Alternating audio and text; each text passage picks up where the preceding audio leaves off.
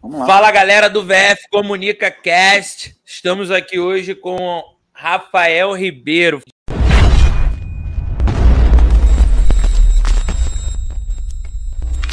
Faixa preta de jiu-jitsu e treinador de alta performance para grandes campeões do nosso esporte. A gente vai conversar sobre o início da carreira dele, porque ele decidiu colocar todos os esforços dele na preparação física voltada para o jiu-jitsu, falar o que, que ele viu de mudança ao longo dos tempos no quesito preparação física para o jiu-jitsu. Ele é um cara que já trabalhou com diversos campeões mundiais. O mais recente, que foi campeão mundial, acreditando no trabalho dele, foi o Isaac Baiense. Mas se eu for detalhar aqui a história dele, a história é muito grande, até no tempo que a gente está conversando hoje. Eu vou passar essa bola para ele. Mas antes disso, já se inscreve no canal, compartilha essa entrevista com os amigos e não se deixa não deixa de se inscrever no canal. No mais, Rafa, muito obrigado por ter aceitado o convite de falar um pouco para a nossa comunidade do Jiu-Jitsu. Pô, o prazer é meu. Primeiramente, obrigado aqui pelo convite de estar aqui podendo falar um pouco né, de, da minha história, de, de como eu vejo o mercado hoje do jiu-jitsu, por que, que eu fiz algumas escolhas na minha vida. E é sempre um prazer estar falando sobre preparação, sobre mercado, sobre uma modalidade jiu-jitsu, que é uma coisa que eu, eu particularmente comecei a treinar jiu-jitsu muito tarde, né, já com 20 anos.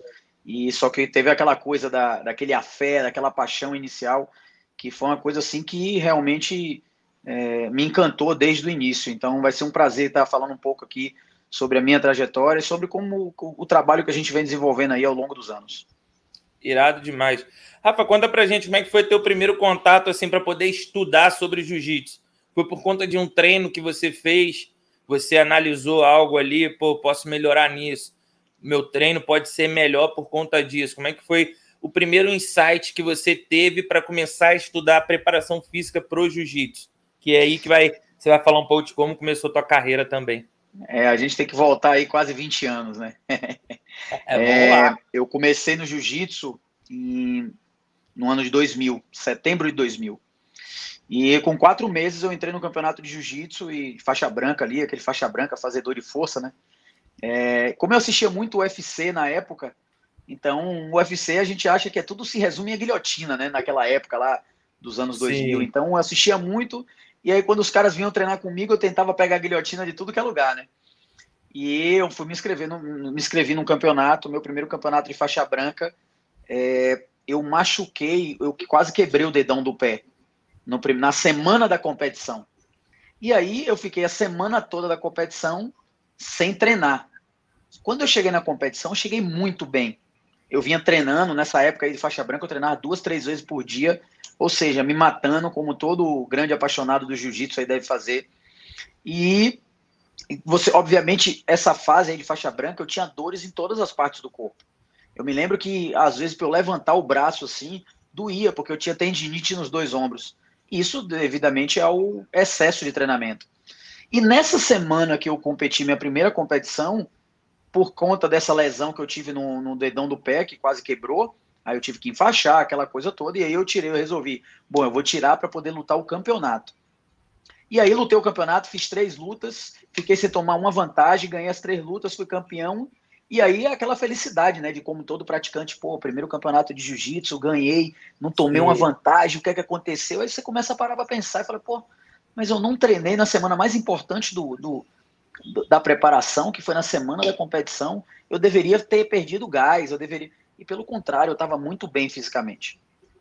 E também no segundo campeonato que eu lutei, ainda de faixa branca, aconteceu um evento muito parecido. Só que eu, eu, eu tenho uma cicatriz no dedo até hoje. Não, dá, não sei nem se dá para ver. Dá para ver, dá para ver. É, isso aqui foi fazendo um açaí.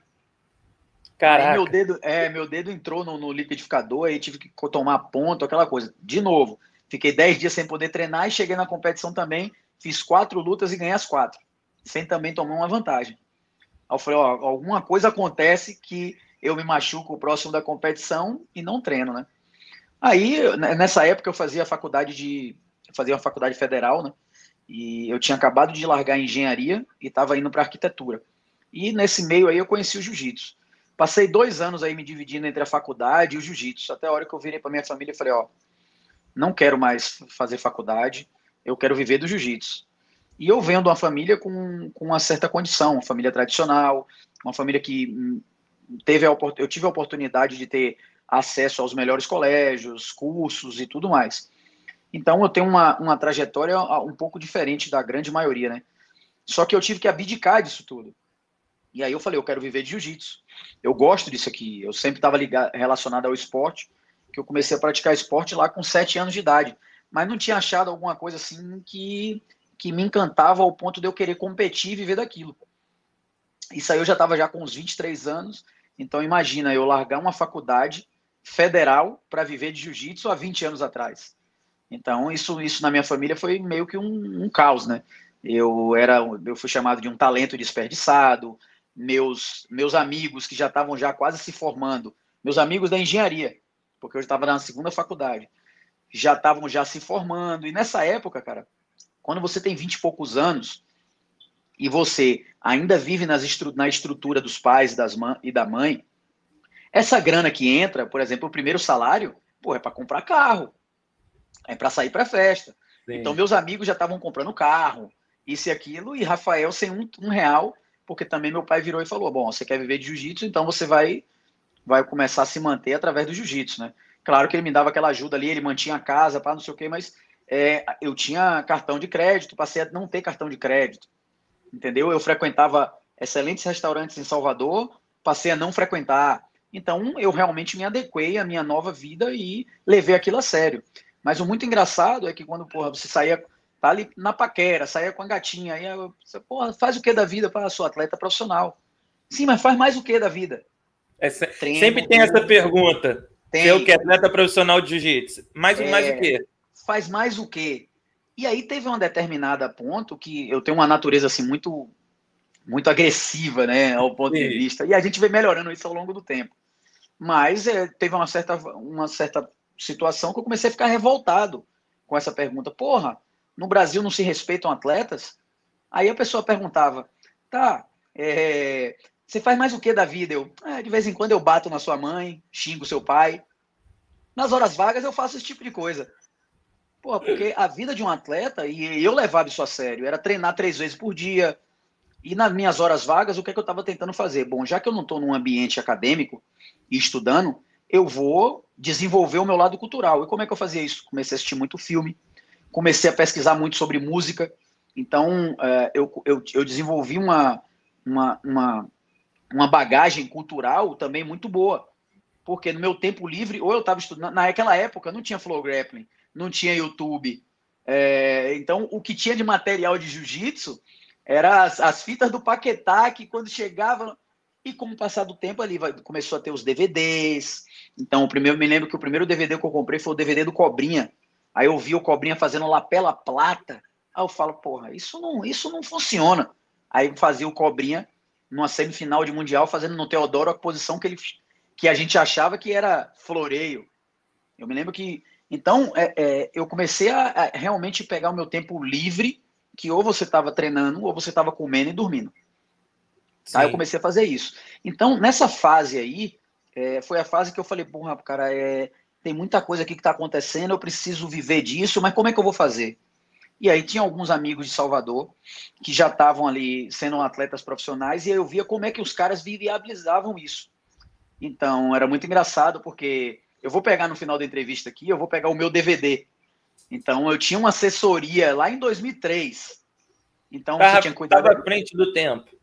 É, por quê? Porque eu pensava naquela época que eu vi alguns atletas do surf ganhando mais do que, os, do que outros. E aí eu fui pesquisar por quê. Pô, porque aquele cara cuidava da imagem, aquele não tinha Instagram na época, não tinha Facebook, entendeu? Mas como é que você cuidava da imagem? Eu parei de beber, então você nunca via foto minha com um copo de bebida na mão. Exatamente. É, eu não tomava refrigerante, então eu tinha uma preocupação com a minha imagem na época que eu era atleta, né? Aqui, é, competi bastante aqui, a, a, nível regional eu ganhava ganhei vários campeonatos, ganhei muitos campeonatos aqui. E sempre que eu ia pro Rio, batia na trave. Meu primeiro mundial foi em 2005, eu de faixa roxa. Eu estourei o peso. No primeiro mundial, cara. Então você treinou Caraca. pra caramba. A gente passava três meses sem transar, aquela coisa toda, filosofia de treinamento. E aí chega lá, eu estouro o peso. Aí, pá, vamos analisar por que, que eu estourei o peso. Ah, não, porque você comeu demais. Não, não, não, não é assim. Foi muito engraçado pelo seguinte. Eu cheguei no, no, no Rio de Janeiro na segunda-feira, o, o, Mundial era no Tijuca Tênis Clube ainda, né? Eu cheguei no, é, na, na segunda-feira e eu ia lutar na sexta, porque eu era faixa roxa. Bom, beleza, até aí tudo bem. Quando segunda-feira eu cheguei de noite, lá vai Rafael terça-feira fazer um treino. Fui treinar na academia do Cássio. E aí o mestre, cara, porra, imagina o Cássio com todos os professores do Brasil, naquela época o Cássio ainda era muito forte, é, todos os professores do Brasil querendo mostrar serviço. Cara, 17 treinos eu fiz. E não era 17 soltinhos, eram 17 conferes. Naquela Porrada. época era só confere. é, só, só confere. confere. O que aconteceu? Febre no outro dia. Tive febre. Então, na terça-feira eu treinei esse tanto. Aí na quarta-feira, por exemplo, a temperatura mais baixa que tinha em Salvador, na história, foi 20 graus. Eu cheguei no Rio de Janeiro, estava 16. Eu não sabia que o pessoal escovava dente com água gelada de manhã cedo. Então, teve uma série de fatores ali, é, extra tatame, que foi tudo novo para mim. Foi a primeira vez que eu realmente fui para o Rio de Janeiro, é a primeira vez num evento muito grande. É, foi a primeira vez que eu tive no templo da Carson Grace. E foi a primeira vez que eu fiz 17 rolas seguidos. Aí no outro dia, você acorda com o corpo muito quebrado, ao ponto dele estar tá inflamado e com febre. Aí você quarta, você tem que fazer off, Quinta é o dia que você geralmente faz off, porque você vai lutar sexta. Chegou sexta lá, eu cheguei para pesar 500 gramas acima. Aí eu falei, porra, eu saí de Salvador com um quilo e meio sobrando. E aí aquela coisa, aquela correria maluca de ter 20 minutos para cortar aqui, meio quilo, meio quilo, meio quilo. Quando eu subi na balança, não tinha mais de onde tirar, tem que cuspir, tem que ficar de cabeça para baixo, um monte de coisa. Tentei é só aquela loucura. Cara, estourei por 100 gramas e não lutei o Mundial de 2005. Então aquilo ali na minha vida foi um, uma frustração assim gigantesca, gigantesca. E meu, meu, meu mestre na época era, assim, era meu preparador físico, e também, também ficou muito decepcionado com o estudo, né, cara? Porque a gente fez, a gente fez tudo certinho de treinamento. Naquela época tinha a coisa do funcional, estava muito forte. E funcional é uma coisa que eu já, já estudei muito e hoje eu sou um crítico do funcional. Então, olha só como as coisas acontecem ao longo do tempo, né? Isso é muito engraçado porque a gente vai percebendo que eu sempre costumo falar que se você olhar para trás e der risada ou ter vergonha do que você está fazendo, é porque você está num bom caminho. Você evoluiu, pô. É, porque você olha para trás e fala: caramba, eu estava fazendo isso aí, meu irmão. Puta que pariu. Mas enfim, aí é, foi uma decepção ali muito grande, né, cara? A gente, pô, eu me preparei muito para esse campeonato, muito. Eu abdiquei de muita coisa, eu apostei muita ficha, eu contestei muita gente, eu briguei com muitas pessoas. E aí vem essa frustração, né, cara? E aí eu ia pegar a faixa marrom no final do ano. Aí meu mestre vira e fala: Não, só vou te dar uma faixa marrom depois que você lutar o Mundial. Aí eu fico mais oito meses de faixa marrom até o outro ano. Quando você for parar para analisar, a gente começa a ver que é, o que é que aconteceu nisso aí, né? E aí você vê que essa semana da competição, ela, eu, eu costumo dizer que ela é uma das mais, se não a mais importante. Porque o que o cara faz nessa semana pré-competição pode determinar o seu sucesso ou pode influenciar diretamente muito na sua performance. E aqui a gente tem o próprio exemplo do Marcinho André, num brasileiro, a gente tem o exemplo do Kennedy no europeu, entendeu? O que é que faz ali naquela semana da competição. No ano de 2006, meu mestre vira para mim ali, quando eu ganho a faixa marrom, ele fala: Bom, agora eu só te dou a faixa preta se você se formar em alguma coisa. Aí eu falei: Puta merda, eu tô querendo ser atleta profissional, tô batendo na trave, tô quase na faixa preta, e o cara me mete essa. E aí eu fui parar para analisar, porra, o que, é que eu quero fazer da vida? E eu queria ter uma vida muito similar dele, né? A gente pegava onda, treinava jiu-jitsu, atleta, esporte, e ele, ele era personal trainer. tudo. Lifestyle, cara, completamente. Eu falo, eu quero isso para minha vida. Não importa quanto eu ganhe. Ah, eu vou ser engenheiro. Ah, minha mãe virava, meu filho, mas você poderia ser engenheiro do ITA, do Agulhas Negras. Eu falei, minha mãe, eu vou passar os melhores anos da minha vida num quartel. A senhora é louca, isso é o sonho da senhora, não é o meu sonho. O meu sonho é esporte, acordar de manhã e pegar onda, depois fazer um jiu-jitsu, depois treinar com a galera. Meu, minha, minha vida era isso. Então eu falei, pô, eu preciso arrumar, viabilizar uma maneira de me manter com isso. E aí vem toda aquela parte lá de. Aí eu comecei a conseguir patrocínios, apoios. Ah, tinha um restaurante natural que eu, que eu vivia frequentando. Aí a dona me ofereceu. Ah, uma parceria, vamos fazer uma parceria. Então meu kimono era cheio de pet. E aí é, eu almoçava lá todos os dias. Um restaurante natural espetacular. Bom, eu comecei a reduzir os meus custos. A faculdade, que aí vem essa segunda parte, que é quando esse esse meu mestre fala para mim isso, cara, é, você tem que voltar a estudar, senão eu não te dou a faixa preta. Aí eu falei, pô, então eu vou ter que voltar a estudar. Agora não tem jeito. Se é uma condicionante para eu pegar a faixa preta, eu não cheguei até a faixa marrom e vou parar no jiu-jitsu na faixa marrom. Porra, aí nadou até morreu na, porra, na areia da praia, jeito, De jeito nenhum. Então eu entrei na. Vi o que é que eu queria fazer. Eu falo, bom, eu tenho três opções, basicamente. Eu vou ser um personal trainer, eu vou ser um nutricionista ou eu vou ser um fisioterapeuta. Porque médico eu não queria ser de jeito nenhum. Eu não aguento ver sangue que eu desmaio. Então, quando eu quebrei meu nariz, eu não quebrei meu nariz treinando jiu-jitsu. Quando eu levantei, eu falei, tá tudo normal. E o pessoal, para que tá sangrando. Quando eu vi o sangue, eu capotei. Puf. E já tentei fazer de tudo, de várias coisas. Né? Eu tiro exame de sangue toda vez, eu faço assim, dessa vez eu não vou, de, puf, e já pago. Cara, sou medroso, sou medroso, sou frouxo, pode falar. Mas é, não consigo ver sangue. Isso é uma coisa que eu tentei trabalhar em vários momentos da minha vida e eu, eu, eu assumi que eu desisto, que o sangue ganha para mim entendeu? É, então, aí eu falei, não, eu quero ser, eu vou, vou, ser treinador, eu quero ser preparador físico, eu quero trabalhar com esporte. Aí eu entro na faculdade de educação física e aí, cara, é onde o mundo realmente se abre. Comecei a estudar muito porque eu queria entender o que é que meu preparador fazia comigo no meu corpo, o que é que meu corpo rendia de um jeito e não do outro. E aí eu comecei a ter muito embate com ele.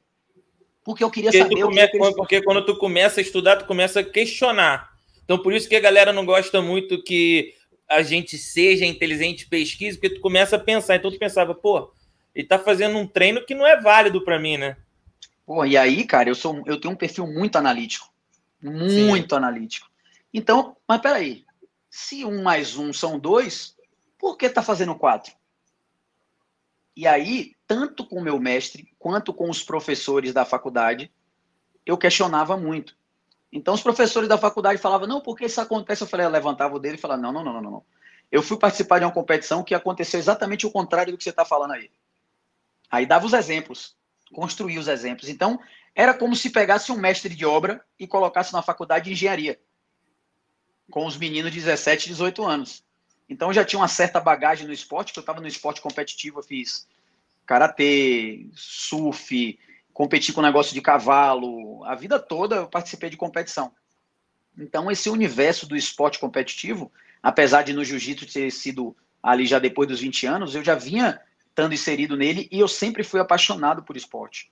De daquele cara de quando tem Olimpíadas, para a vida para poder ver Olimpíadas. Entendeu? É, para tudo. É, então, nessa fase aí, eu comecei a ser muito contestador. E aí, eu comecei a querer realmente estudar o que estava acontecendo. E aí comecei, eu virei nerd na faculdade. Tanto é que a esposa de meu, de meu ex-orientador da faculdade, que foi meu orientador em artigo, pós-graduação, e era o cara que ia ser meu orientador em mestrado e doutorado, que é Paulo Adriano Schwingel, ela falou outro dia desse para mim que na faculdade, toda semana, na reunião dos professores, meu nome era citado. Porque toda semana tinha uma história com o meu nome de um professor fazendo reclamação. Mas era reclamação no ponto de vista assim do aquele cara que era muito contestador. Então Sim. eu fiz uma faculdade, eu, eu botei na minha cabeça que é o seguinte: eu não estou na faculdade para fazer amigo nem para pegar menina. Eu estou na faculdade para poder ser o melhor profissional que eu possa sair daqui. E aí, cara, eu comecei a estudar muitos livros. Não só literatura americana, que é o que a gente estuda no Brasil, mas eu comecei a estudar literatura é, do leste europeu, ali da Escandinávia, é, Suécia, Finlândia, é, e a parte toda soviética. Alemanha Oriental tem grandes autores, e ali a parte do, da União Soviética, Rússia, Ucrânia. Então comecei a estudar muito, comecei a estudar muito, e aí quanto mais você estuda, mais você percebe que existe um antagonismo entre o que a gente deveria fazer no jiu-jitsu e o que a gente faz. Certo? Exato, e aí foi exato. nessa época aí que aí eu tenho essa transição de realmente passar de atleta para treinador. Em 2011 eu me formo em 2010. Em 2011, eu resolvo parar de competir realmente para me dedicar cada vez mais ao, a, a produção de, de, de conhecimento e essa revitalização. E que se você parar para pensar, o jiu-jitsu vem sendo passado de professor para aluno, de professor para aluno, de professor para aluno, mas com os ensinamentos de séculos atrás. Então eu costumo dizer que teve duas grandes revoluções é, na estrutura da aula é, nesse tempo todo. A primeira revolução foi realmente quando o Carson passa a dar aula em grupo. E aí forma aquele pelotão de elite que é onde é, você deixa de ter as aulas particulares da família Grace e de ter um jiu-jitsu mais elitizado para ter um jiu-jitsu mais popular e mais baseado na porradaria, que é um modelo que se preserva do modelo de competição até hoje. Então, se você parar para pensar, o modelo de competição do treino de competição de jiu-jitsu é, de várias equipes é baseado no alto volume e no grande número de, de sparrings. Igual era antigamente. Igual era antigamente. E a segunda revolução técnica na estrutura da aula foi com a entrada ali dos exercícios de ginástica natural com a influência do Álvaro Romano, que vem também um pouco lá derivado lá da bioginástica do Orlando Cane. Então, é, aquelas coisas de exercício de mobilidade, essas coisas todas. Então, teve essas duas grandes influências. Só que aí eu, eu, eu via que, porra, cara, como é que pode? A gente deveria treinar mais intenso e não muito volume. E isso sempre me, me, me eu, eu, questionava muito, só que não, eu não conseguia ter acesso a mudar a estrutura. Imagine o Rafael, que é um cara que veio da Bahia, virando para um cara na Aliança e dizendo que o treino dele está errado. Na Aliança São Paulo. Então, não é que o treino dele está errado. É que tem coisas que podem ser feitas para otimizar resultado, os resultados e minimizar os prejuízos. O que são os prejuízos? Número de lesões. Então, isso é gerenciamento de risco. E aí, é, eu desenvolvi uma, uma pesquisa científica, onde eu coloquei nove pessoas para treinar de maneira convencional e nove pessoas para treinar da maneira como eu estava propondo. Ao final de dez semanas, os caras que treinavam da, da maneira que eu estava propondo estavam superiores a quem treinou em 50% em média nas valências físicas. Então, esse artigo me gerou um convite direto para ir para o doutorado sem nem mestrado eu ter. A gente publicou numa revista internacional, numa revista polonesa. É, e, e, aí eu comecei a pesquisar mais ainda. E aí eu me mudo para São Paulo em 2015 e comecei a frequentar o grupo do Emerson Franchini. Para quem não conhece, o professor Emerson Franchini, ele é o principal produtor de ciências do esporte do Brasil. E ele é o maior produtor de ciências do esporte da modalidades esportivas de combate do mundo é o cara que mais publicou artigo com artes marciais do mundo. É um paulista e ele é professor da USP. Então eu comecei a frequentar o grupo do Franchini. Só que na minha vinda para São Paulo foi porque eu montei uma academia online com mais outros dois sócios meus que eram meus colegas de colégio. E aí eu tenho que voltar mais um pouco, é, porque eu comecei a treinar eles. O que está todo mundo fazendo online agora, eu comecei a fazer em 2009, pelo Skype um, esse, um, esse meu amigo morava em Nova York, que ele estava fazendo MBA em Colômbia, e eu em Salvador. E ele estava com um problema de coluna. Nesse problema de coluna, eu simplesmente comecei a treinar ele pelo Skype, como a gente está aqui agora, com o peso do corpo. Por quê? Porque em Nova York era muito caro um personal trainer, e se ele pagasse em dólar para mim, eu ganhava quase o dobro do que eu ganhava aqui, estando em casa, sentado como eu estou na cadeira com você aqui agora. E o mais interessante é que eu chegava do jiu-jitsu 10 e meia da noite, meu treino era até 10, e eu, o jiu-jitsu me deixa muito acelerado. Então eu só ia dormir 1 e meia da manhã. Então eu ficava com esse tempo ocioso. E era justamente a hora que ele chegava em casa. Então eu conseguia monetizar é, um horário meu que estava completamente obsoleto pelo dobro do valor e resolver muito o problema dele. Em 2014 a gente se reúne, monta uma startup chamada treinei.com, a gente investe quase 500 mil dólares e aí eu me mudo para São Paulo é, para a gente desenvolver esse projeto. Esse projeto a gente ficou dois anos com ele no ar, ganhamos vários prêmios, mas a gente não conseguiu monetizar e a gente fechou as portas em 2017. Mas aí eu já estava em São Paulo. E aí em São Paulo, o primeiro atleta que eu treinei foi o Renato Cardoso, no final de 2015, que era amigo de um dos caras que lideraram minha pesquisa em Caruaru. Essa pesquisa foi feita na, é, do lado de Caruaru, numa cidade de, chamada Bezerros, que era um braço da ZR Team. Tá? É, então, é o Ítalo. E o Ítalo me apresentou o Renato. O Renato estava numa fase ali muito difícil, que estava cheio de problema de lesão. Eu começo a trabalhar com o Renato. Renato cheio de lesão, e aí já no primeiro campeonato, dois meses depois de trabalhar comigo, o Renato chega à final daquela seletiva que tinha de Abu Dhabi para ir para o World Pro lá em Gramado. aquela seletiva muito difícil. Muito difícil. Quer dizer, Renato saiu de uma condição que ele estava quase com síndrome de overtraining para ele chegar na final do campeonato. E aí foi nesse mesmo de Osasco? Não, foi em Gramado, eu acho. Foi no ah, sul. Gramado. Gramado, sul, que era gramado, fortíssima, gramado. de 2016. Aí em 2016 também eu também preparo o Renato, o Renato fica em terceiro no PAN, em terceiro no Old Pro e em terceiro no Mundial. Perdeu as três vezes pulou. Eu falei, cara, a gente precisa ganhar do Lô, a gente precisa ganhar do Lô. Então, logo depois aí veio o Michael Lang treinar comigo, e aí depois entra o Isaac, e aí. Aí a história, história que a gente vai chegar lá também. Mas, galera, eu quero que vocês prestem atenção nesse resumo que o Rafa fez. São algumas coisas interessantes. Não podem passar despercebidas por vocês. Ele começou muito lá atrás, onde não tinha toda essa atenção de mídia que tem hoje, que quem sabe aproveitar está se dando bem. Ele ouviu o professor que falou para ele fazer algo além do jiu-jitsu. Então, por que, que hoje a gente bate tanto nessa tecla? Tem que vou ter pegar, algo além. Continue do... falando aí, Vitão, que eu vou pegar o negócio do DVD aqui para te mostrar. Que a gente fala tanto dessa bate tanto nessa tecla sobre que não é para não é só jiu-jitsu, não é só jiu-jitsu. Então você tem que ser uma pessoa que estuda mais, você tem que ser uma pessoa que pratica mais. Então cada vez que você vai estudando, vai procurando coisas que possam te beneficiar no jiu-jitsu, você vai dar um salto muito grande.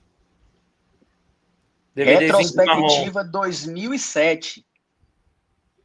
Tá vendo, cara? 2007, cara, no é. 2007 ó, não tinha nada, cara, de Não tinha de, nada. mídia. Olha os patrocinadores aqui, ó. ó. Isso eu fazia isso, esse DVD, para para entregar para os, para os patrocinadores, como se fosse um release do que aconteceu no ano de 2017 ou 2007, e também para quando eu queria captar algum novo patrocinador. Quer dizer, porra, estou falando de 15 anos atrás, eu estava com esse mas tipo é, de material. Mas é, é interessante que a galera escuta muito agora, até mais porque grandes campeões profissionais de outras áreas também estão falando isso, porque não é só a medalha que você ganha, ou tão bom de briga você é, o quanto isso influencia. É como você sabe monetizar isso. Como que você vai cuidar da tua imagem? Isso influencia diretamente no dinheiro no seu bolso.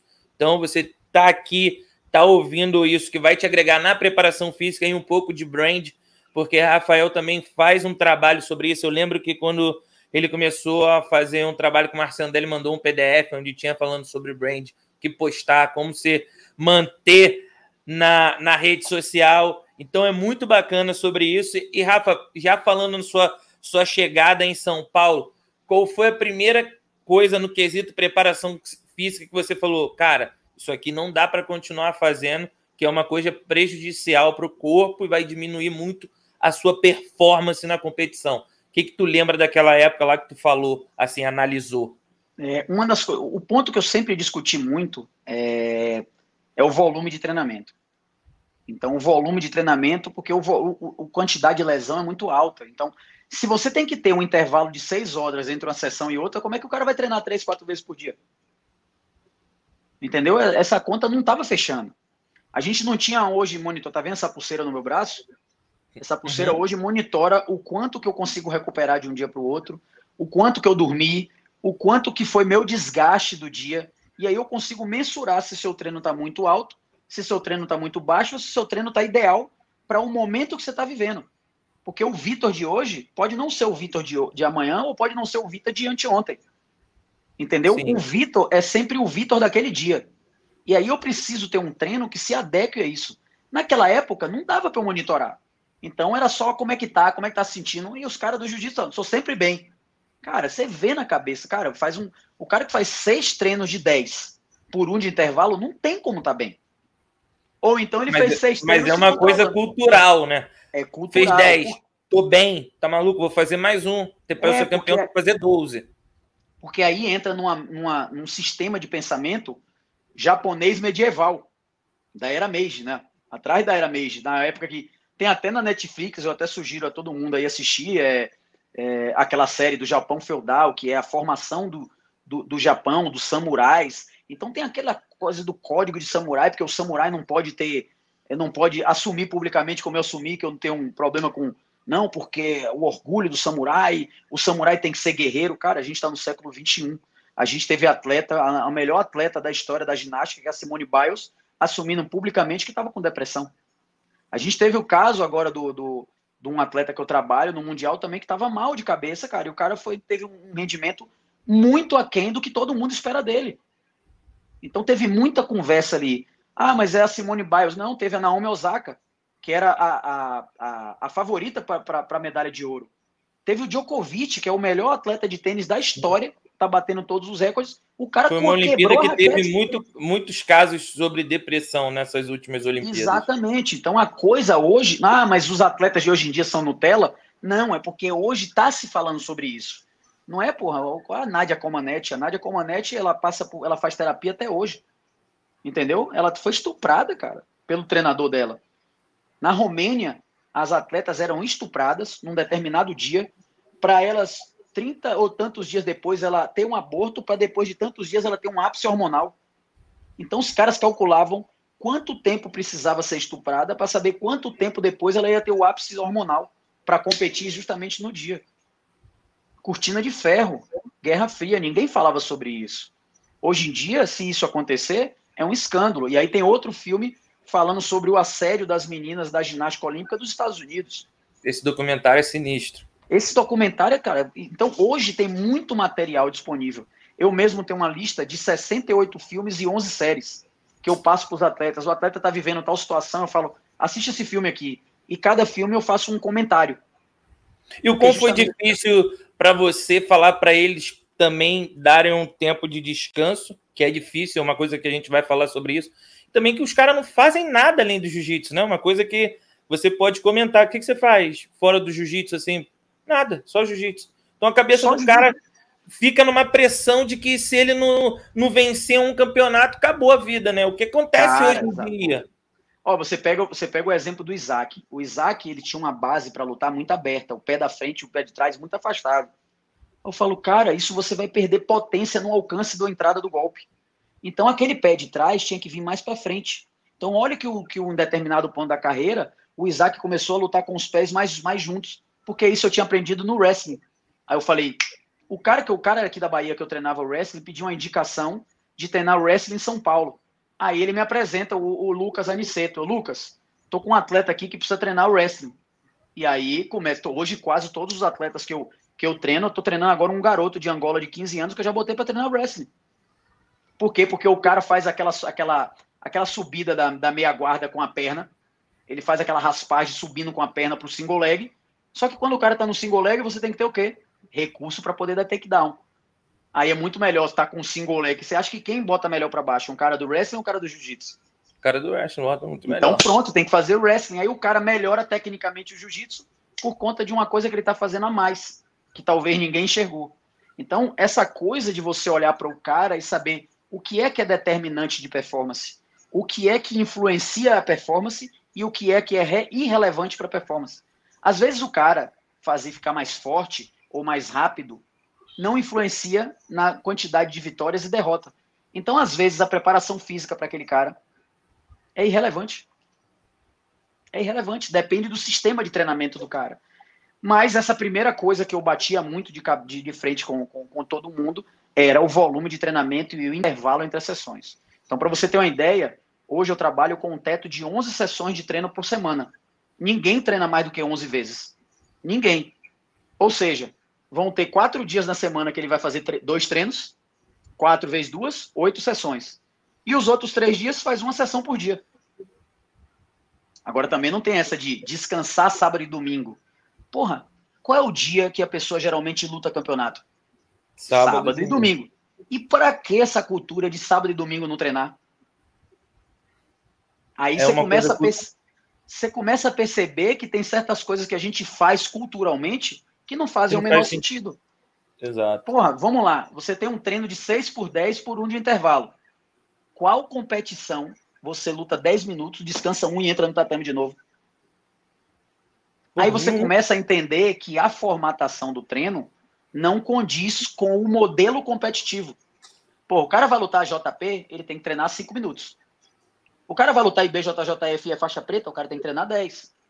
Pelo menos uma ou duas vezes na semana. Mas é treinar 10 e descansar pelo menos 10.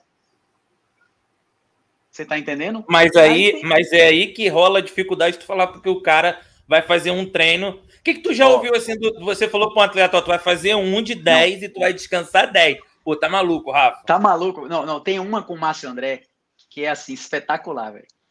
O Massinho tava acostumado a pegar peso, né? Botar as anilhas grande. E aí vem, vem o, meu, o meu sistema que é uma coisa de cadências. Massinho, você tem que descer em 4 segundos. Você tem que parar 2 segundos na isometria e subir 2 segundos. Ou seja, um exercício que você fazia um, dois, agora você vai fazer um, dois, três, quatro, cinco, seis, sete, oito. A carga cai uns 40, 50, 60%. Aí é o choque aí, pro atleta. Ah, não, aí ele, porra, coach, tô passando vergonha na academia. Né? Aí eu, como assim? Ele, porra, coach, tô pegando dois pratinhos. Porra, a menina do meu lado pegando mais peso que eu. Foi meu filho, você vai ficar mais forte do que ela. É isso que importa. Por quê? Aí eu fui explicar fisiologicamente, não sei o quê, por que, que esse sistema gera mais força do que simplesmente fazer livre sem controlar a velocidade. Aí ele, não, coach, tudo bem, eu posso até entender, mas pega mal para mim. Eu falei, vamos fazer o seguinte, você é um cara que gosta de fazer as coisas perfeitas, né? Ele é, eu falei, então, o seu grande desafio não é pegar mais peso. O seu grande desafio é fazer mais perfeito. Aí foi ele.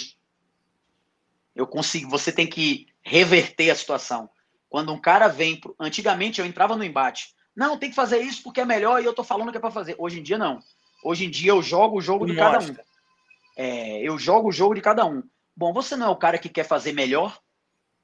Então, você não é um cara que é competitivo, muito competitivo? Então, competitivo não significa ganhar, levantar mais peso. Significa você ter mais força no jiu-jitsu. E para você ter mais força no jiu-jitsu especificamente, você tem que fazer esse sistema de cadências perfeito. Eu desafio você a fazer perfeito. Pronto. Deu o clique e começou a fazer. E aí a gente foi, com o Marcinho ali, a gente chegou no, no, no vice-campeonato, né? Então, Pegou um europeu, também, europeu também. Foi. Então tem, muito, tem muita coisa que você trouxe assim de ótimo para o jiu-jitsu que mudou. Essa, essa é uma questão que o Jonathan já veio aqui no podcast e ele realmente falou uma coisa que você pediu para ele fazer, depois, logo depois, o, o Galvão pediu para ele fazer e ele não ouviu e chegou abaixo um pouco da performance do que ele poderia ter feito no Mundial, que foi não treinar. Então eu falei assim, Jonathan, eu até entendo você, você é um pouco contraste assim o background que vocês têm de vida, né, com o Márcio André que veio onde eram poucas oportunidades. Então dentro de vocês assim, vocês têm que dar muito além da conta. É o trabalhar duro às vezes e não trabalhar inteligente. É o que faz diferença. Ele realmente, cara, um dia que era, ele falou assim, o, coach pediu para eu ficar um dia sem treinar. Aí eu não fiquei sem treinar e no dia que eu tive que fui treinar e me machuquei, eu fiquei 15 sem treinar. Então, o... pois é, você, olha, eu passei 15 dias na casa do Jonatas agora, é véspera do mundial. E aí o primeiro dia eu cheguei lá, cara, a casa, a casa tava meio desarrumada, o carro dele uma zona. Aí eu olho primeiro tudo no primeiro dia. Antigamente eu ia falar, porra, bicho, que porra desorganizada é essa? Não sei o que. Eu virei para ele, Jonatas, é o seguinte: Vida desorganizada significa treinamento desorganizado e resultados desorganizados. Ele, como assim, coach? Eu falei, ó, se você entra no seu carro e tá essa bagunça, o seu treinamento e a sua vida também tá essa bagunça, você não consegue Exato. se organizar. Aí eu fui começando a fazer os links com ele. Então tem um monitoramento do estresse que eu faço e esse aqui já é um upgrade. Tem, a gente faz através do aplicativo. Jonatas não estava usando. Aí eu falei, ó, o Pedrinho usa todos os dias, me manda o sono e o estresse assim que ele acorda. E a depender disso, ele vai treinar A, B ou C de quantidade de treino. Aí, porra, coach, não sei o que. Eu falei, é, você é amador. Rapaz. Aí mexeu na ferida do cara. Eu falei, é, velho, o Pedrinho é profissional, você é amador. Caralho, eu dormia no quarto do lado dele. Quando ele acordou no outro dia de manhã, gráfico. Eu falei, ó, o amador até resolveu tentar ser um amador melhor. Aí no outro dia, no terceiro, eu falei: É, você tá aí, você tá caminhando pro profissionalismo. Mas eu tava sempre ali, ó, ali, ali. Então, essa semana eu já falei sobre essa pulseira. Isso custa 20 dólares por mês. É um subscription, né? E, cara, a mentalidade dele mudou tanto com, com, com esse, nesse final de ano aí, eu ali do lado, essas coisas todas, que ele já tá pensando nisso aqui, porra, vamos fazer isso, isso e aquilo. Então, você vê que o cara muda a mentalidade. E eu tô falando do Jonatas agora em 2021, que já trabalha comigo há dois anos. Mas eu posso citar o Isaac e o Michael Lang em 2017 sentado numa mesa comigo.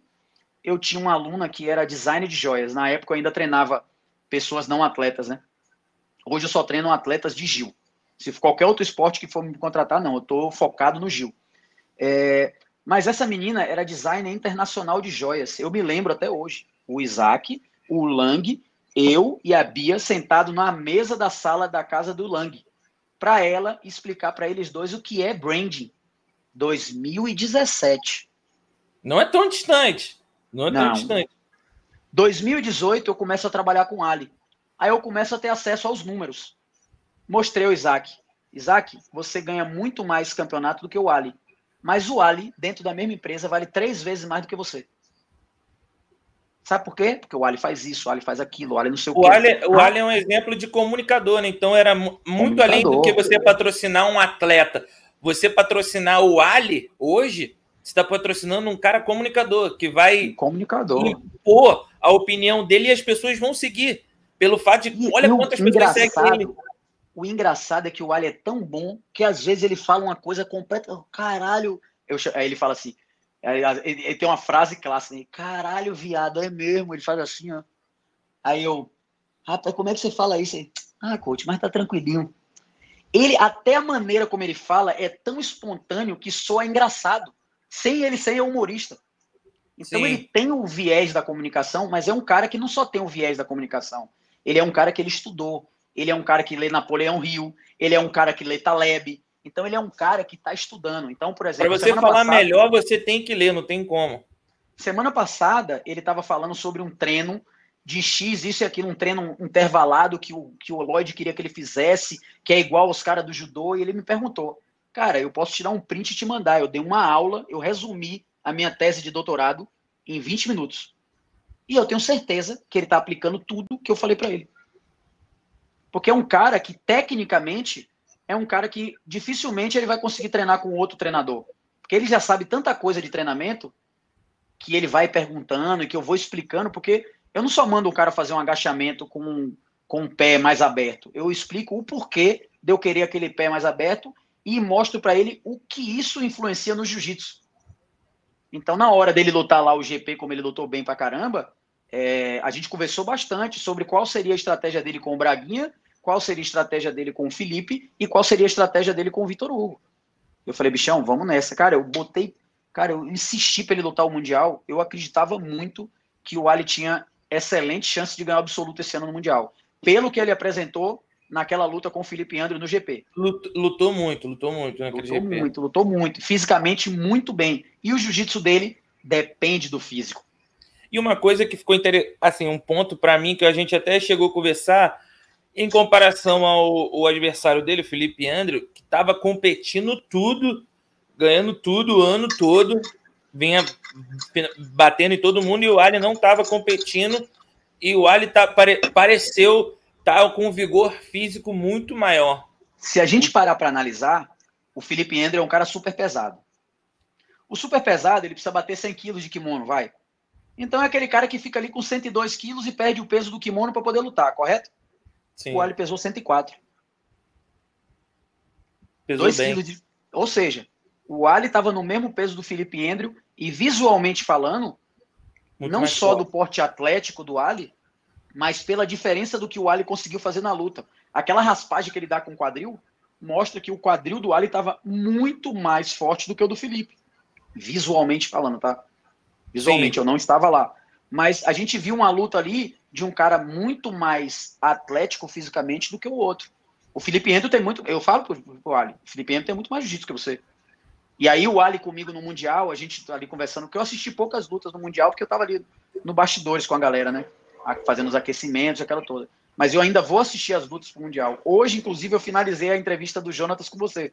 Tava assistindo agora de manhã, aí assisti a do Gabrielzinho e tô começando a assistir a do Guilherme Mendes. É, então, a gente falando sobre o Mundial ali no dia que acabou, aí ele, pô, coach, o Eric tá bem, não sei quem tá bem, não sei quem tá bem, não dá para trocar jiu-jitsu com esses caras não. Eu falei, se você, o seu forte no jiu-jitsu é trocar jiu-jitsu com os caras? Aí ele, não, né? Eu falei, então para que você quer trocar jiu-jitsu com eles? O seu forte é o vigor físico e a sua capacidade de antecipação. Se você se antecipa a um cara como o Eric e não deixa o Eric armar o jogo, você tá jogando na frente. E se você tá jogando na frente com esse peso, com esse vigor físico, ninguém te para, bichão. Ninguém te para. Agora, não pode fazer o que você fez com o Vitor Hugo. O Vitor Hugo começou a fazer, começou a arrumar, começou a arrumar, começou a arrumar, começou. E você só esperando. Não dá para esperar. Não dá para só jogar no contra-ataque. É você se antecipar o tempo inteiro. Então a estratégia do Ali é muito diferente do que a estratégia do Eric, por exemplo. Então, ele jogando na estratégia dele, trazendo os atletas para o jogo dele, eu acredito muito que ele estava com grandes chances de chegar aí, peso absoluto esse ano. Mas ele eu falou lembro... que não estava afim, então.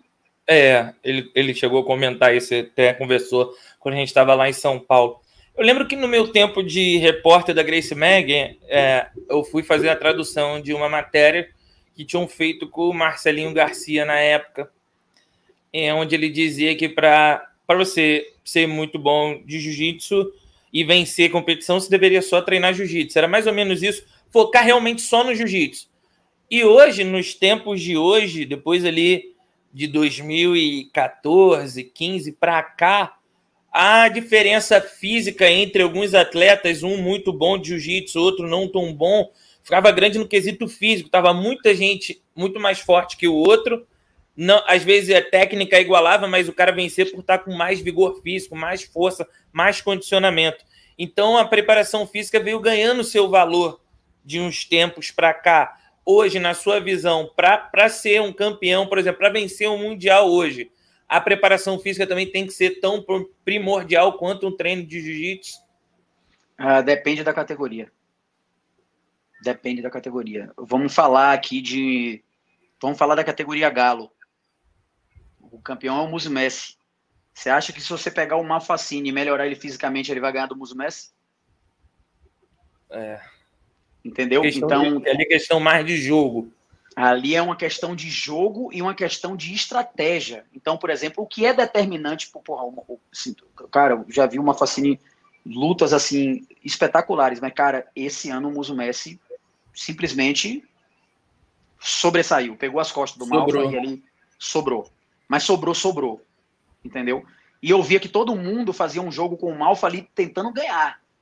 Então, é, aqueles caras que ficam tentando ganhar.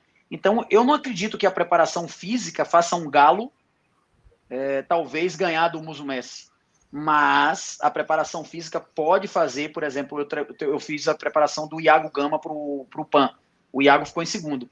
Cara, eu nunca tinha visto um peso galo bater galo dando risada.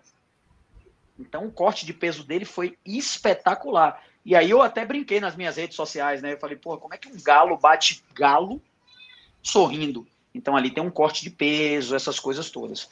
É, algumas categorias e alguns alguns caras dependem mais da força física. Vamos pegar ali o caso do Pena. Tem o Gabriel Souza. O Gabriel Souza é um cara que tem um modelo de jogo muito, muito agressivo, explosivo. muito explosivo, insistente. Então, para o cara lutar com ele, tem que estar tá muito bem fisicamente. Que é diferente do Jamil que já, já é um mais cadenciado. mais cadenciado, que bota na lapela, que faz laço. Você está entendendo? Então, a depender do, da categoria e a depender do, de como o cara vai se distribuir, é, pode ser o físico um diferencial, pode ser o físico essencial ou pode ser o físico irrelevante. Então, eu sempre tenho essa classificação sobre o que é determinante de performance, ou seja, o que faz você ganhar ou perder, o que é influenciador de performance que ajuda você ganhar e que ajuda você perder, e o que é irrelevante, que não muda nem na sua vitória nem na sua derrota. O que seria irrelevante hoje no jiu-jitsu que a galera ainda faz muito, professor? É, eu acredito que quantidade de treinamento. Porque, porque ainda, a quantidade ainda é muito trein... cultural isso, é, né? De porque pensa o seguinte: vamos pensar uma luta. Uma luta ela é definida por golpes. Você acha que o golpe é a sua capacidade de ficar repetindo o golpe? Ou a sua capacidade de fazer com precisão um golpe só? Pum! Precisão. Sempre melhor Exatamente. do que você pegar é várias conceito, vezes. É o conceito que tanto o pessoal do judô usa para determinar o que é um impom, com velocidade, com precisão, e que o lepre usa muito bem no modelo de luta dele. Então é um, você precisa de velocidade, explosão e precisão para conseguir fazer um golpe. Então, por exemplo, eu botou aqui você, eu botei você na, na guarda X aqui, na one leg. Aí se eu ficar fazendo 1, 2, 3, 4, 5, 17, 20, 40, 50 vezes, eu vou te raspar? Não, agora se eu botei você aqui no leg e fazer assim, ó, usar toda a minha capacidade, minha força para levantar com você. Pum! E aí vai e leva. Aí eu te pergunto, se é essa maneira que faz você fina, é, ganhar o golpe, por que, que as pessoas treinam minutos e horas e horas e horas? Porque pensa comigo, se você faz um treino onde você vai fazer 10 rolas de 10 minutos por um intervalo, você vai fazer isso, essa maneira, com muita velocidade, com muita precisão, uma vez ou outra. Mas a maioria dos rolas vai ser uma coisa mais, mais lenta. Então, quem treina de maneira lenta, luta de maneira lenta. E aí é uma coisa que eu gostava muito do como o Isaac treina. Por isso que eu treinava poucas vezes, eu só treinava cardio com o Isaac quando ele precisava reduzir o peso. Porque na minha época ele ficava, a gente ficava controlando muito o peso dele. Então, eu nunca deixava o Isaac passar de 8,4, mesmo no off. Entendeu? Então o Isaac sempre ficava ali. Aí quando ele subia um pouquinho mais de peso, eu cardio nele. Mas o cardio não era para melhorar a capacidade de cardio do Isaac. Por quê? Porque o Isaac já treinava parecendo uma locomotiva. Que é a maneira que ele luta. Então, se você quer corrigir a maneira como você luta, corrija a maneira como você treina. Então, esse é o principal gap, na minha opinião. E, obviamente, como eu trabalho assim, muito individualizado, nos mínimos detalhes, físico, técnico, tático, teórico, emocional, que eram os cinco pilares que eu sempre trabalhei, e agora financeiro. Porque pensa, vou dar um exemplo de um atleta que eu trabalhei agora, faixa preta, que o cara foi com dinheiro contado para os Estados Unidos, Aí chegou lá, não tinha como me encontrar, então foi o único cara que não formatou o aquecimento e o aquecimento dele foi feito em cima da hora, eu perdeu na segunda luta. Perdeu na segunda luta por duas vantagens.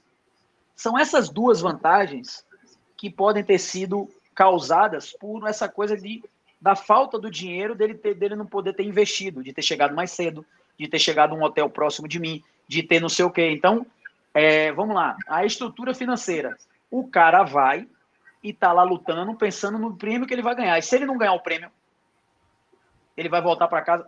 Ou seja, em vez dele estar tá pensando no que ele vai fazer na luta para ele ganhar do, do oponente, em vez dele estar tá estudando o que o oponente faz para ele poder ganhar do oponente, como o Tainan fez brilhantemente com o Guilherme Mendes para ganhar do Isaac, e todo mundo criticou, ah, mas isso não é jiu-jitsu, isso é arte. Cara, não importa se ganha de se o gol é de cotovelo se o gol é de mão ou se o gol é de placa. O que importa gol é gol, filho. Maradona ganhou uma Copa com gol de mão. E o que vale é o caneco no final. Exatamente. Eu, eu prefiro ganhar a Copa de 94 com aquele time de 94 do que perder a de 82. Jogando lindamente, com a seleção linda. Tomou pau, perdeu para a Itália. Aí chega naquela seleção de 94 que todo mundo massacra e ganhou. Então eu sou eu sou do eu sou do quesito que o importante é depois que você ganhou umas 15 vezes, aí você pensa em ganhar bonito. Mas primeiro ganhe 15 vezes. Essa é a minha maneira de pensar. Então, é, o que o Tainan e o que o Guilherme Mendes fez foi brilhante. Eu estava do lado do Macio na hora. Aí quando o Tainan chamou para para 50, eu falei, porra, que cara louco, chamou o Isaac com aquele quadril para 50. Aí, Massinho, eles vão fazer a mesma coisa que o Rafael fez comigo em 2015. Aí eu olhei pro Massinho e falei, cara, dito e certo. E o Isaac é. perdeu as três lutas pro A. Gabriel Artes trabalhando comigo. No final da luta no Scramble. No Scramble da 50-50.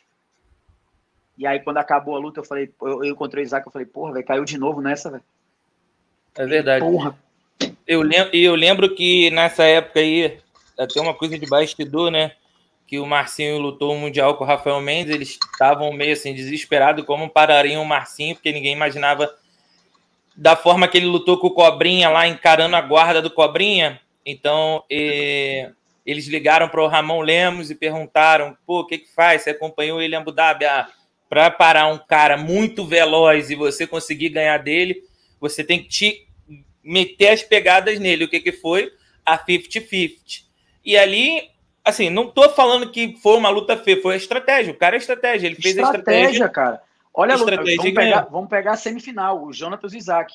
O Isaac, o Isaac falando comigo ontem, vai torcer por mim agora, coach? Não tem ninguém seu lá na categoria. Eu falei, eu só torci contra você uma vez, aí. foi a semifinal do Mundial de 2021.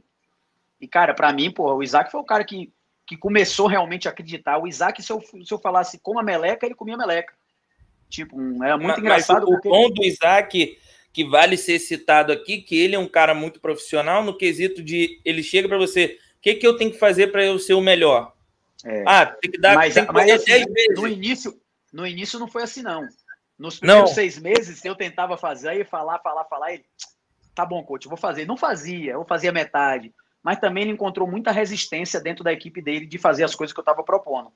Quando ele vai para o Mário Reis, no, depois do Mundial de 2017, que ele perde para o Jaime Canuto nas quartas, e aí lá ele, ele, ele o livro CR7 A Máquina, do Cristiano Ronaldo. Aí ele viu o Cristiano Ronaldo falar que estava fazendo coisas parecidas com o que eu pedia para ele fazer. Cara, depois disso o Isaac fazia tudo que a gente planejava. E aí o Isaac teve aquele ano de 2018 onde ganhou simplesmente todas as competições. Todas. Ele estava parecendo um tanque lutando e estava muito blindado, né? Nada, nada conseguia abalar ele mentalmente, nada, nem quando ele às vezes véspera... sofria um ponto, ele ficava muito tranquilo que ele sabia que ele ia reverter. Ele sabia, na véspera do Mundial de 2018, quando ele, ele, ele ganhou Almaty, uma, um ICB no Cazaquistão, Guam e o World Pro. Três semanas em três lugares diferentes. Cara, o meu planejamento de viagem que eu fiz para o Isaac foi um negócio assim, gigantesco. O que chamou atenção foi a questão do, do aeroporto, foi a meia, que, que era parecia uma coisa meio maluca quando se, se falava nisso, e quando entre uma escala. Ó, oh, galera, eu tô falando isso porque eu vi o trabalho do Rafael bem de perto, então por isso tá essa coisa, essa conexão assim é por, é por conta disso. De passar aquele rolinho na perna enquanto você esperava uma conexão e outra. Você é atleta, você pode até botar aqui no comentário se você fazia isso ou não, e eu vou saber que não, não fazia. Vai passar a fazer agora. e aí, cara, esse planejamento de viagem, ó, tem que dormir esse horário, tem que acordar esse horário, no voo, você acorda nas duas primeiras horas. Cara, era um negócio assim gigantesco. Porque foram três cidades é, com três temperaturas diferentes, três climas diferentes, três fuso horários diferentes, três competições em três finais de semana diferentes. O Isaac mostrou uma performance no mais alto nível nos três. Aí ele volta desses três e fala: Coach, eu preciso, eu preciso conversar com você. Toda vez que o Isaac fala isso, eu falo: hum, lá vem história. Aí a gente saiu para jantar. Aí ele falou: Porra, coach, eu não tô feliz. Aí eu: O que é que houve, velho? Fiquei preocupado. Ele: porra, eu entro no tatame, eu acho que eu já vou ganhar, então eu tenho aquela sensação de que. Aí eu vi, eu não esperei nem ele terminar, eu falei, fique infeliz até o Mundial. Mantenha isso aí até o Mundial. Depois do Mundial que você ganhar, a gente trabalha a sua felicidade. E foi exatamente o que aconteceu. Então, é, todas essas programações de viagem, você falou aí da maquininha. A maquininha, eu cheguei com a maquininha no Mundial, ninguém, todo mundo me olhava assim. Hoje em dia, todos os atletas têm uma maquininha de massagem. Entendeu? Aí cheguei com acelerômetro para medir a velocidade da barra, lá em 2017. Hoje em dia já tem um ou outro já usando isso. Ou agora eu introduzi lá também o sistema de luzes. Aí tem gente que fala, ah, mas isso aí é floreio, cara. Eu aumentei em 30% a velocidade de tomada de decisão de um atleta para ele entrar para lutar. Então você vê o Jonatas, que é um cara que entra para lutar meio sonolento, entrando na luta completamente ativado. E o Jonatas, ele começou na frente de todas as lutas que ele que a gente planejou inclusive na luta com o Isaac. A estratégia era X, ele fez a estratégia X. Pô, eu conheço o Isaac muito bem, então a ideia é não pode deixar o Isaac muito solto. Eu sabia que o Isaac não ia passar a guarda do Jonas. E, e não mas, pode deixar ele pontuar. Se ele fizer dois pontos, acabou a luta. Aí, meu irmão, para voltar atrás numa luta com o Isaac, mas ele, o Isaac tinha ido mal na luta com o Nagai.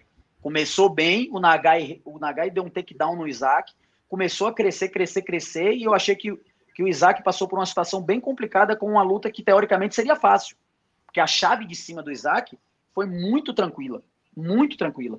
Mas por ser muito tranquila, o Isaac pesa no sábado, faz uma luta tranquila no sábado, no outro dia ele vem com, sei lá, quase 8 quilos acima do, do peso, entendeu? Então o Jonathan sentiu muito essa diferença de peso, não de força, tá? Mas a ideia, a estratégia era fazer umas pegadas muito fortes no Isaac e trabalhar aquele jogo dali, daquilo mais. Eu sempre falei pro Isaac, é, o Isaac, é, ele passa a guarda, ele é passador, mas ele nunca passou a guarda de um cara top da categoria. Agora ele raspou todos os caras tops da categoria. Então, olha só como a gente encontra o que é determinante de performance. Se ele começa a luta passando a guarda de um cara que é muito bom de guarda, talvez a luta termine 0 a 0 que foi o caso do Jonatas. Mas se ele chama para guarda e faz a posição dele, que é aquela subida da, da, da meia guarda com a perna no single leg, ele vai colocar o, o cara para baixo.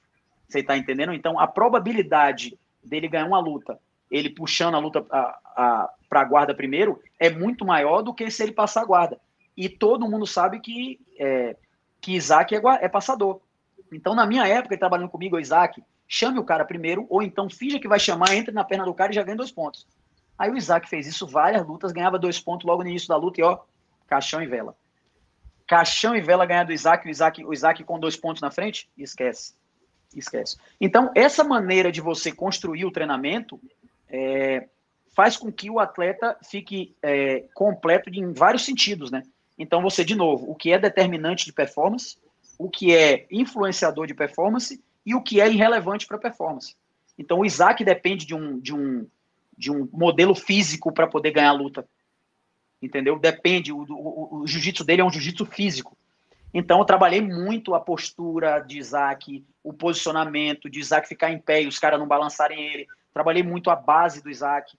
Então, isso é só um exemplo para pegar o como você pode construir um treino completamente individualizado, fazendo os mesmos exercícios. Você está entendendo? É, é, interessante também falar que, que os atletas são muito acostumados a eles conduzirem tudo da carreira. Eles não são, são pessoas que faz isso aqui para mim, faz isso aqui para mim, eu vou me dedicar só a treinar. Eu preciso que você fale o que eu vou fazer no treino. Eu faço, a minha alimentação vai estar pronta porque a nutricionista fez. Eu vou, eu vou ter um médico para cuidar da minha lesão, eu não vou simplesmente falar, ah, vou botar um gelo, não vou, não vou me medicar. Então acontece muito isso, eu vejo muito isso com muitos campeões, e eu falo assim, cara, como que esse cara conseguiu ganhar tanta coisa assim? Porque realmente o cara é um fenômeno. Então ele sobra no talento.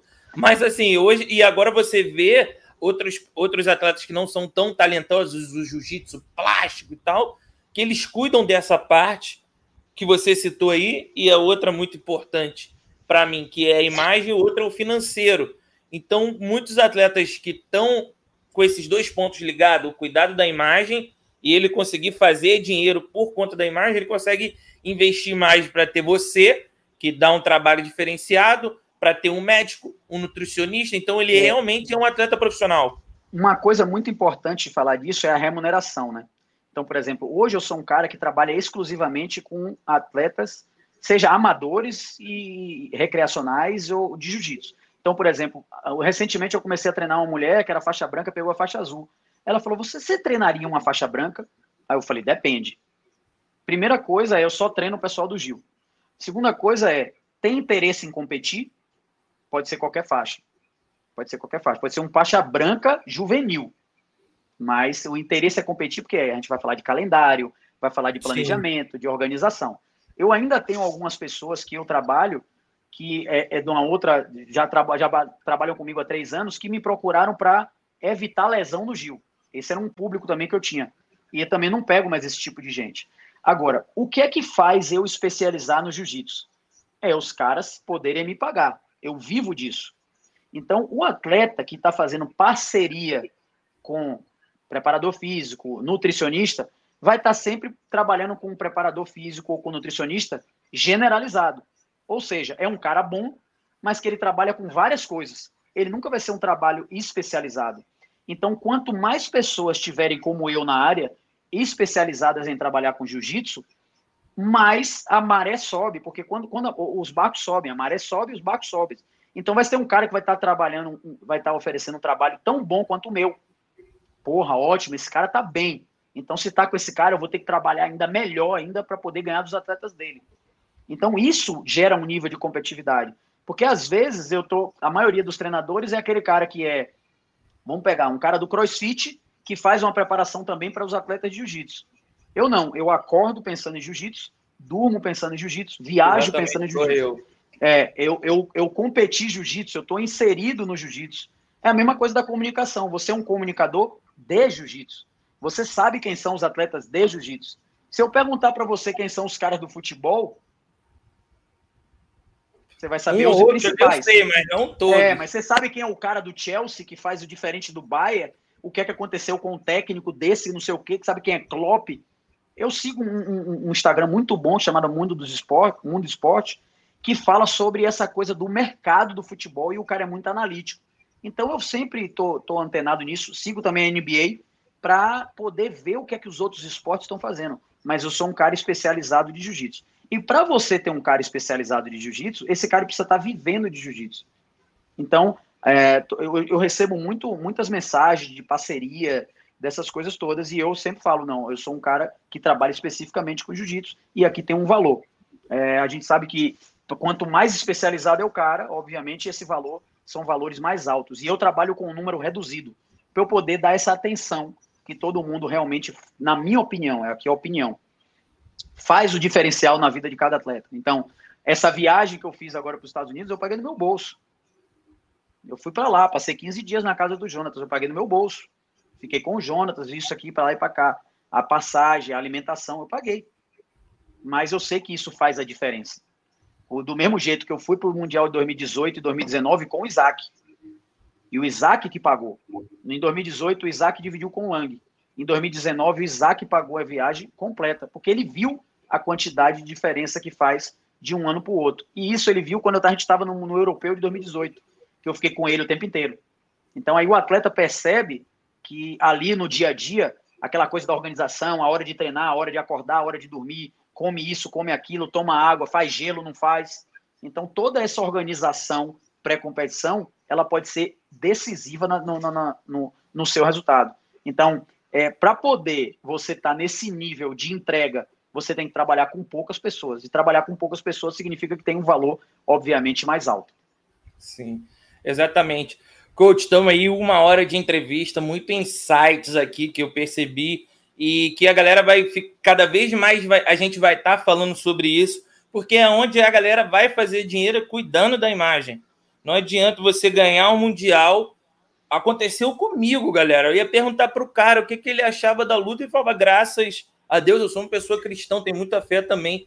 Mas eu até dei uma palestra no concurso, no congresso virtual do Gustavo, que eu falei sobre isso.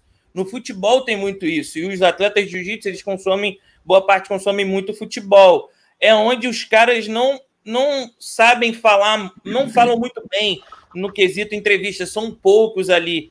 Então, se você pegar o Cristiano Ronaldo, um Messi, Neymar esquece. Neymar não é um cara que dá entrevista e quando fala, só fala besteira. Joga muito, mas assim, ele, ele não manda muito bem nessa área.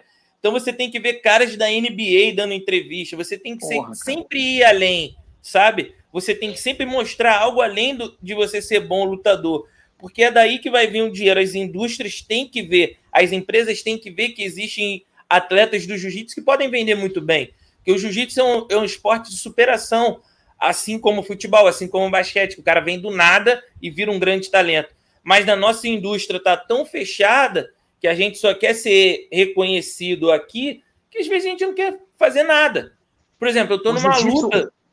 O jiu-jitsu se tornou um negócio agora. Você, por exemplo, pega um faixa azul juvenil colocando uma frase do Taleb ou de um filósofo russo Quer dizer, a coisa virou muito conceitual para um público que não entende o que é o conceitual.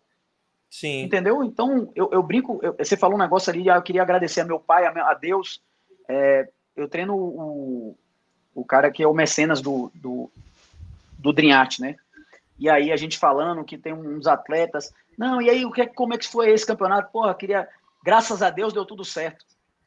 Cara, tem uma equipe trabalhando, tem fisioterapeuta, tem preparador físico, tem um cara que banca o projeto, tem um professor, tem a pessoa que lava o kimono. Cara, tem uma pessoa específica no DENAT que lava kimono. Tem um dormitório, tem tudo. E aí, pô, queria, graças a Deus é tudo. Não, cara, graças à equipe, isso tudo e aquilo, e você teve, você como é um cara evangélico, isso e aquilo, Deus permitiu que isso acontecesse na sua vida. Mas tem uma equipe, fale da equipe, agradeça isso, mencione. Porra, eu garanto que na hora da entrevista, se você fala, pô, eu queria agradecer a Paula, que é a nossa pessoa lá que está no nosso dia a dia e carinhosamente deixando nossos kimonos limpos.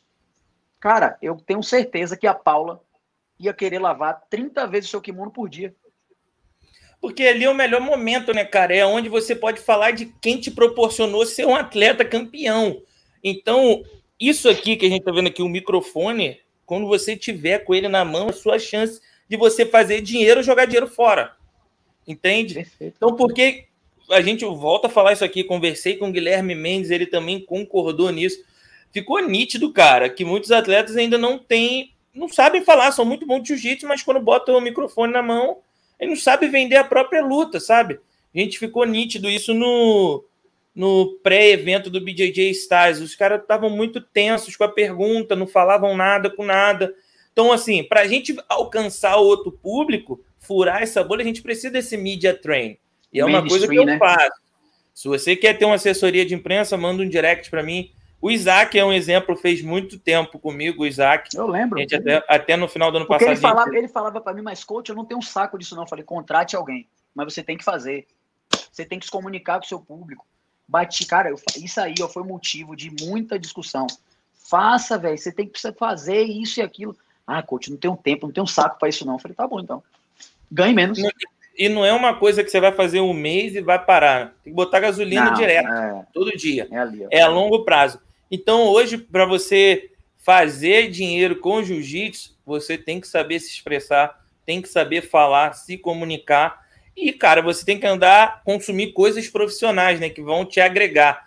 Hoje a gente também vê esses novos campeões aí, você vê do, do, do jiu-jitsu, poucos vieram a público falaram coisas interessantes. Poucos. Como é, que, como é que você quer que o esporte cresça se você não se posiciona? Porra, no, no dia lá que teve o, o, a confusão com, com, com, com o Nicolas, cara, é, o Nicolas me chamou assim, né? Porque o Massinho tinha visto o cara xingar para ver se a gente podia ajudar. Mas quando ele me contou a história, eu tava sem poder saber. Eu nos bastidores, eu só soube que a gente só sabia que um atleta ganhava ou não quando ele voltava para a área de concentração, né? Se o atleta não voltava, perdeu. Então o Nicolas voltou da luta com o Vitor Hugo, né? Eu falei, porra, e aí ganhou como? Ele, porra, ganhei na vantagem, não sei o quê, mas deu mole. Aí eu falei, o que foi? Porra, dei dedo pra torcida. Eu falei, foi desclassificado? Ele não, eu falei, então tá tranquilo. Aí quando na hora lá que tá, tá, tá as finais, ele chama a gente, cara, eu fiquei assim.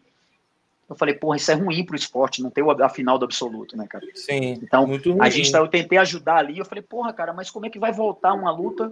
A gente não sabia já das foi. regras, se tinha na. É, cara, já foi, já saiu do, do, do da, a BJJF nunca voltou uma luta, como é que vai voltar agora? Não, Mas aí, não... por conta disso, também abriu precedente, porque se um cara pedir para voltar a luta por causa de um erro, vai ter que voltar também, né? Não, porque está escrito na regra que isso só pode ser feito por indisciplina. Só nesse caso? Só no, só caso, de... no caso de disciplina. Eu participo de um grupo de faixa preta lá de São Paulo, e acho que foi o Baby que colocou. O Baby colocou uma tiragem da, da, da da regra que fala justamente isso. Em caso de indisciplina, o atleta é excluído da competição. Pode voltar, independente de ter saído ou não. Aí a coisa, por exemplo, é aquela coisa da ignorância, né? ignorância no fato de se, não de ser estúpido, mas na ignorância de desconhecer a regra. Eu falei, cara, se não tá na regra, se tiver na regra, algo não tem o que discutir. Então, se tá na regra lá escrito, não tinha que ter aquela discussão. É tá eliminado e acabou. Você tá entendendo? Ah, mas um atleta, a torcida. Cara, se você vai para um. Já foi para um estádio na Argentina de futebol? É, é surreal, cara, surreal. Porra, cara, irmão, o cara vai bater o é escanteio, é dá vontade de arrancar. Os, os, torcedores querem arrancar a cabeça do maluco do time adversário. Não é xingar você, não, é você tem que sair do estádio com escolta militar. E aí é o pessoal do jiu-jitsu, não, mas o cara me xingou. Cara, esporte de alto rendimento é isso aí, velho. Uma vez eu criança, tem um torneio na Bahia de futebol que chama Intermunicipal. Então pensa um estádio de futebol de cidade pequena, de cidade do interior. E meu irmão, era só um alambrado. Você tem noção do que a torcida falava para os caras? Bizarro. Então, cara, tem que se acostumar, tem que se acostumar. Ah, mas isso aconteceu também no BJJ Stars lá com o Ebert. Aconteceu, mas o atleta tem que ficar focado no que ele está fazendo. Como é que ele responde isso? Dando resultado, cara. É igual, o Gabigol, é igual o Gabigol faz. Quanto mais xingam ele, mais ele mete gol, vai para a torcida. Exatamente, Esquece. cara, exatamente. Então, abriu o precedente, abriu o precedente. Foi, eu costumo tentar enxergar sempre o lado bom das coisas. O lado bom das coisas é que a coisa agora está clara. Se acontecer um problema de disciplina, vai, ser, vai sair da competição. E como é que sai? Como foi? Ah, igual o Nicolas saiu, vai sair do peso e do absoluto. Ah, mas na categoria. É eliminado do dia da competição. É eliminado do dia. Mas na categoria, ele perdeu a luta por causa da desclassificação. No absoluto, ele foi desclassificado. Então, o cara do absoluto não sobe e o da categoria sobe. Então, hoje está claro isso, porque tem um parâmetro. E as pessoas vão estar tá falando, vão estar tá mais prestando atenção. Agora. Esse aí virou um case, né? Virou um virou case. um case. Agora, dizer que a torcida não pode xingar, então você vai de encontro a tudo que o esporte mundial fez em todas as histórias possíveis. Você acha no que o quê? Então não tem nem como controlar quando tá na, na televisão, aí, pô, galera xingando. Você acha, você acha que o Jesse Owens, quando foi lá competir nas Olimpíadas de Berlim, você acha que xingaram ele de macaco, não? Claro, rapaz. Aí o, o que é que ele fez? Ganhou quatro medalhas de ouro. Acabou, cara.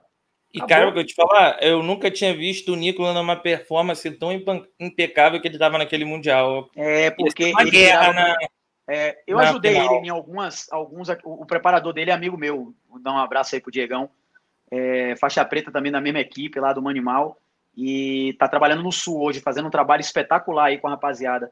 Chegou na semifinal com o Blade. O Blade fez uma luta, uma luta dura contra o Kainan. Acho que foi na decisão do hábito. Eu voltei no mesmo voo com o Blade, a gente conversou bastante. Gosto muito do trabalho do Diegão. É... Então eu ajudei o Nicolas ali na parte do aquecimento. E aí eu virava pro Nicolas e falei, bichão, eu me lembro até hoje, uma luta ficou marcada. Foi aquelas quartas ou semifinal do. Quarta de final do Absoluto de 2019.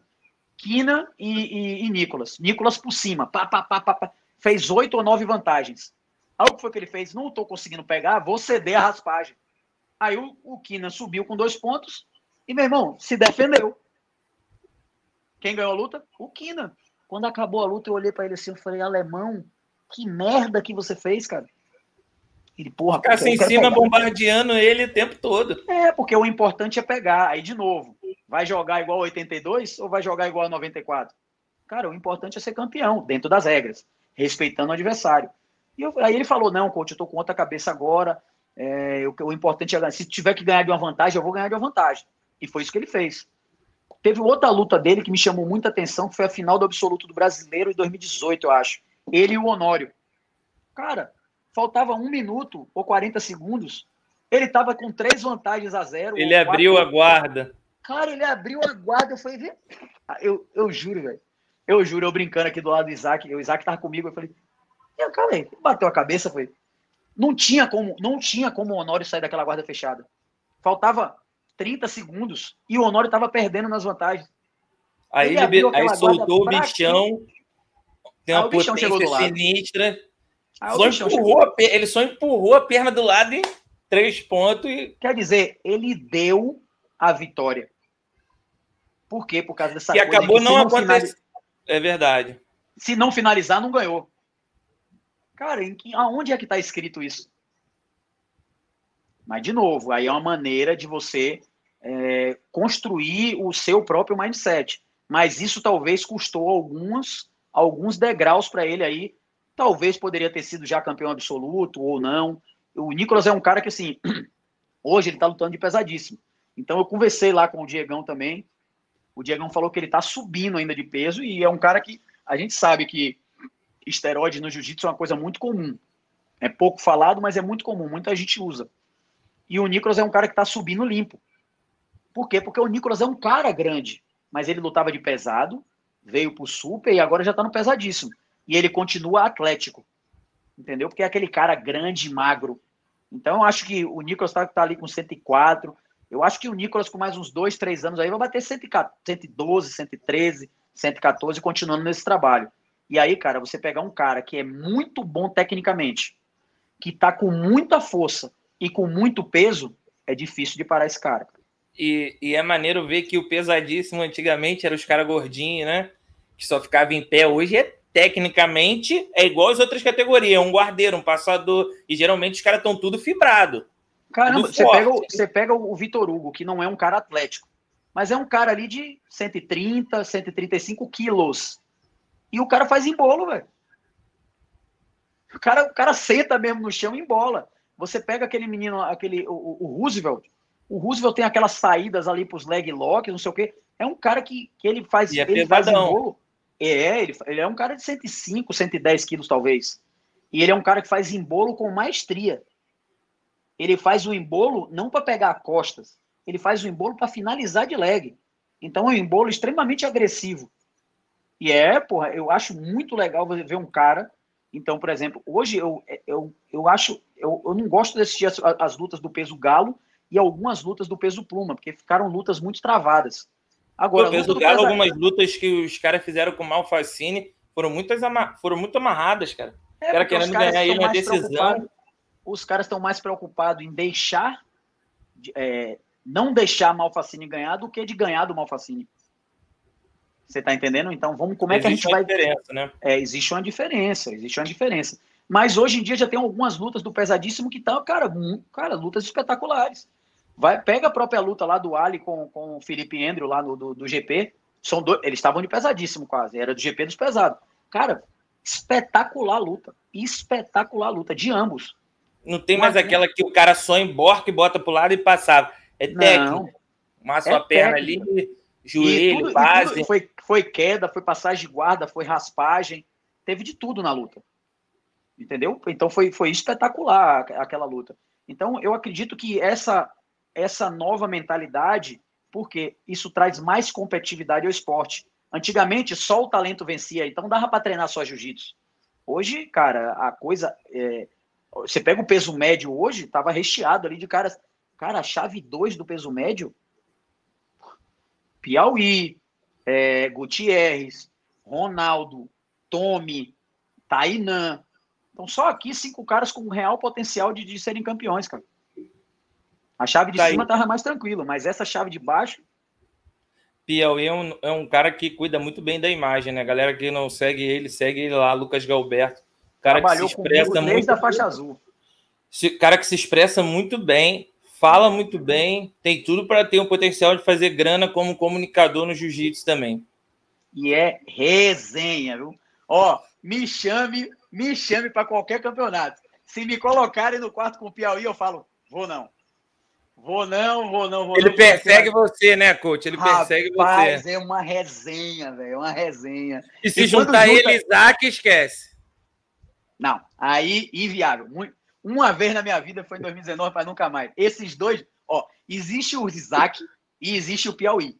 E existe, existe o Isaac com o Piauí. Cara, esses dois juntos aí, ó, esquece. Não dá não, velho. Não dá, juro. Entrego, entrego. Desisto.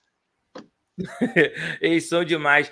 Rafa, muito obrigado pelo teu tempo. Vim aqui conversar com a galera, agregar mais para a comunidade. Fiquei muito feliz de fazer esse episódio aqui com você. Até porque que eu vejo aqui no YouTube no YouTube, né? Conteúdo voltado para preparação física para o jiu-jitsu ainda é muito pouco, não é uma coisa tão explicada e você pode tirar muitas dúvidas aí. E as perguntas que eu fiz foram baseadas no que a galera me mandou lá na caixinha. Você foi um caixinha de perguntas que eu botei lá no Instagram, você foi um dos caras mais pedidos para trazer aqui. Então, estou muito feliz com essa oportunidade aí. Muito obrigado mais uma vez. Que massa, Vitão. Espero vê-lo em breve. Vai para o PAN? Não, eu vou para o PAN, eu tenho que ver meu renovar meu passaporte, meu visto ainda, né? Mas no europeu eu vou, mas acredito que no mundial é o mais certo. No mundial sim eu vou mundial. estar. Mundial tamo, eu vou pro, eu vou pro PAN, brasileiro e mundial. Não, brasileiro a gente tá junto. É brasileiro tamo junto. Valeu, pessoal, muito obrigado aí. Espero que vocês tenham gostado. Quem quiser acompanhar mais conteúdo lá sobre jiu-jitsu, meu Instagram e também tem o meu canal no YouTube, onde está sendo sempre atualizado e especificamente para coisa do jiu-jitsu. Então, muito obrigado aí, Vitão. Espero cada vez mais ver você aí recheado de atletas para poder orientar e me ajudar também, né, meu, um pouco nessa parte aí de brand, de comunicação, que a gente sabe que é super importante aí para todos os atletas. Então, parabéns pelo seu trabalho aí. E tô ligado aqui também no seu canal, já tô inscrito, tô vendo seu conteúdo. Essa semana mesmo vou matar todos os vídeos que você fez do, do Mundial até cá. Valeu, galera. Até a próxima. Os. Os.